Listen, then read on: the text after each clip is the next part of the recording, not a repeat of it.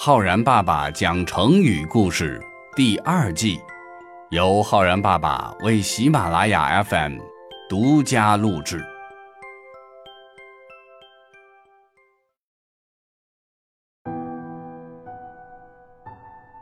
亲爱的小朋友们，我是浩然爸爸。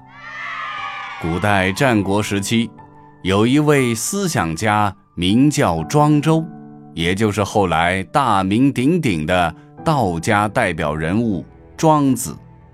这位庄子呀，和许多严肃的老夫子们不太一样，他不喜欢板着脸孔很严肃的讲道理，最喜欢讲故事，然后通过故事让人明白深刻的道理。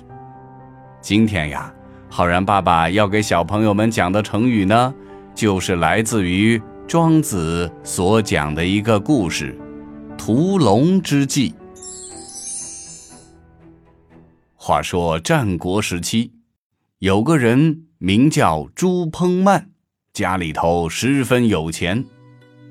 他就想呀，既然我这么有钱，那我一定要找一位特别厉害的老师，学一种出奇的本领，而且必须是那种独一无二的。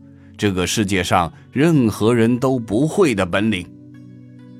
于是呀，他四处打听有没有这样的本领，好去拜师学艺。终于有一天，村里来了一位老人，向朱鹏曼透露了一个消息：“我听说呀，有一个名叫支离义的人，非常的了不得呀。”他会一种屠杀天龙的本领，而且在这世界上呀，只有他一个人会这种本领啊！这让朱鹏曼怦然心动。屠龙之计，哈哈，这可是世界上罕见的本领啊！好，那我就去拜知离义为师，跟他学习屠龙之计。心动不如行动。通过坚持不懈的寻找，朱鹏曼终于找到了支离义。没想到，支离义却不肯轻易收徒。朱鹏曼不死心，反复恳求：“师傅啊，我愿意把我所有的家财作为学费，请您一定要收我为徒啊！”好不容易，支离义。被朱烹曼的诚意所打动，答应收他为徒。话说这位朱烹曼，那也是非常的勤奋，每天跟着师傅学习屠龙技艺，从来不敢懈怠。就这样学呀学，学了整整三年，终于学成了屠龙的本领。朱烹曼非常高兴。到处在人们面前炫耀他屠龙的本领，大家也都很羡慕他，更有许多的孩子纷纷嚷嚷着请求观看他的屠龙宝刀，这让朱鹏曼十分得意。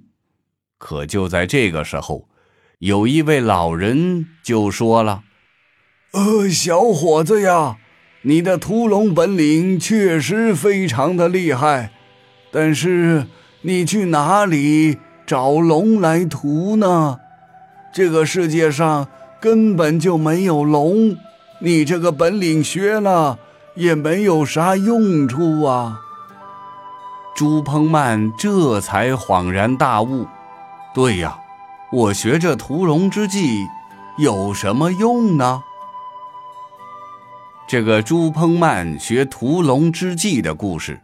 出自于战国思想家庄周的《庄子》这本书，其中的《列玉寇》这篇文章里面写道：“朱烹曼学屠龙于支离义，但千金之家，三年继承而无所用其巧。”成语“屠龙之计”由此而来，比喻技术虽然非常高妙。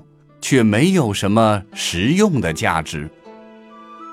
小朋友们，我们学习呀，千万不要好高骛远。学习的真正价值，就是在于最后能够用到实处。就像许多的科学家，他们所研究的虽然都是很高深的学问，但也都是和我们的生活息息相关的。如果我们用“屠龙之计”这个成语来造句的话呢，可以这样说：公司需要的是脚踏实地的人才，不是只会屠龙之计的人。或者说，小刚高谈阔论说出来的那都是屠龙之计，并不能真正的解决问题。好了，小朋友们，我是浩然爸爸。你学会了“屠龙之计”这个成语吗？我们明天见哦。